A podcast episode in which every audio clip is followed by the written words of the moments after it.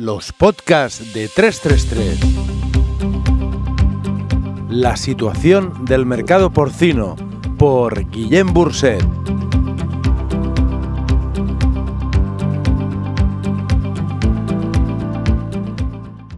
Descensos en cascada buscando un suelo.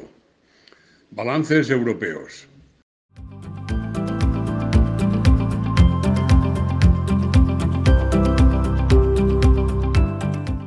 En la sesión de Mercolleida del día 10 de junio, la cotización española alcanzó el récord de su valor absoluto en los últimos 20 años, 1,553 euros kilo en vivo. Desde entonces han transcurrido siete mercados de descensos en cascada para situarla en 1,291 euros kilo, lo que representa una bajada de casi un 17%. Escribíamos hace poco más de un mes que los cerdos deben bajar, seguir bajando y continuar con la bajada. Eso y no otra cosa es lo que está sucediendo. Explicábamos también en nuestro comentario anterior que España no podía mantener un diferencial de 39 céntimos de euro por kilo en vivo sobre Alemania sin la exportación a China. En estos momentos, este diferencial se ha reducido pero todavía es de 19 céntimos, demasiado alto para pensar que nuestro precio está donde debe. En toda la Unión Europea se está sacrificando poco, ya sea por contracción estructural de la cabaña, sería el caso de Alemania, Bélgica y Países Bajos, ya sea por la tórrida climatología que retarda los crecimientos, léase España o Francia. A pesar de sacrificar poco, la demanda de carne es tan pobre que sigue sobrando. El mercado está apático y necesitado de algún estímulo positivo que insufle optimismo. La recuperación de la autosuficiencia en China parece un hecho. Las noticias sobre inundaciones en China que habrían afectado gravemente su producción porcina son confusas y poco claras. Pensamos que, por graves que sean las pérdidas puntuales en alguna provincia, el impacto sobre la producción total china será muy limitado y casi inapreciable, de modo que China seguirá muy cerca de la autosuficiencia. Pensamos que el cerdo seguirá bajando algunas semanas más e incluso reproducirse producirse repeticiones a finales de agosto. Pero cuando llegue septiembre, y el calor excesivo sea ya historia, la oferta de cerdo será muy abundante. Nada nuevo sucede todos los años y la cotización volverá a bajar. Ahora mismo, y coyunturalmente, el mercado está sobreofertado en carne, pero bastante cerca de su equilibrio. Hay muy poca demanda, pero las matanzas son muy cortas. Mencionemos que la industria transformadora española ha mantenido precios en la carne a pesar de las últimas bajadas del cerdo, lo que es una actitud muy generosa para con los mataderos. Debemos recordar que España tiene un nivel de autosuficiencia en carne de cerdo de un 227%, o lo que es lo mismo, exporta un 56% de su producción.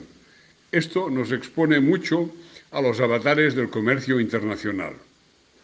La súbita ausencia de las ventas a China desde hace más de dos meses, sigue comprando, pero a un ritmo muy lento y a precios muy bajos, ha demostrado descarnadamente que el talón de Aquiles de nuestra actividad exportadora estribaba en la excesiva concentración en ese mercado.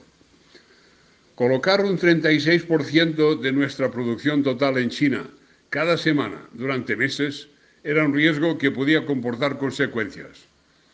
Estas desagradables consecuencias las estamos sufriendo ahora mismo. Diversificar es el verbo que se impone. No hay alternativa. Seguiremos produciendo más del doble de lo que consumimos, por lo que hay que seguir exportando y compitiendo en el mercado global. Por complicado que sea, debemos encontrar nuevos mercados y defender o aumentar las cuotas de mercado conseguidas en los destinos tradicionales ya conocidos, desde la Unión Europea hasta el sudeste asiático, sin olvidar América ni Europa del Este o el continente australiano. Nuestro mercado, por propia elección, es el mundo y ahora no hay marcha atrás. La realidad actual del mercado único europeo, espacio en el que afortunadamente todos los actores jugamos con las mismas reglas, nos dice que sobra carne. Y que por mucho que crezca el consumo interno, sin las ventas a China seguirá sobrando carne. Esta realidad implica que los cerdos deben bajar. Es una realidad empírica similar a los efectos de la ley de la gravedad. La cuestión está en saber dónde está el suelo de la bajada. No conocemos a nadie que esté informado de este dato. En el marco de la Unión Europea sobran cerdos. Ello implica que deberá producirse una reestructuración. Algunos opinamos que esta reestructuración ya está en marcha y que el desplazamiento del centro de gravedad de la producción porcina europea hacia España es inexorable e imparable. Todas las estadísticas apuntan en esa dirección. Solo hace falta leerlas y estudiarlas. Si China no nos proporciona ayuda y viene a nuestro auxilio, recuperando en parte sus compras masivas, se avecinan tiempos duros para los ganaderos del porcino europeo.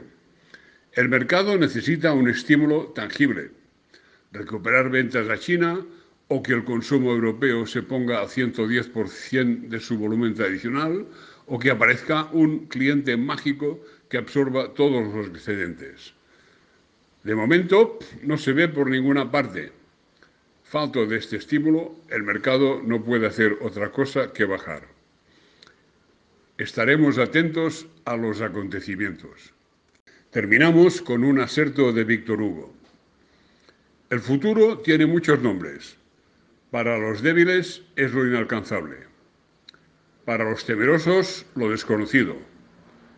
Para los valientes es la oportunidad.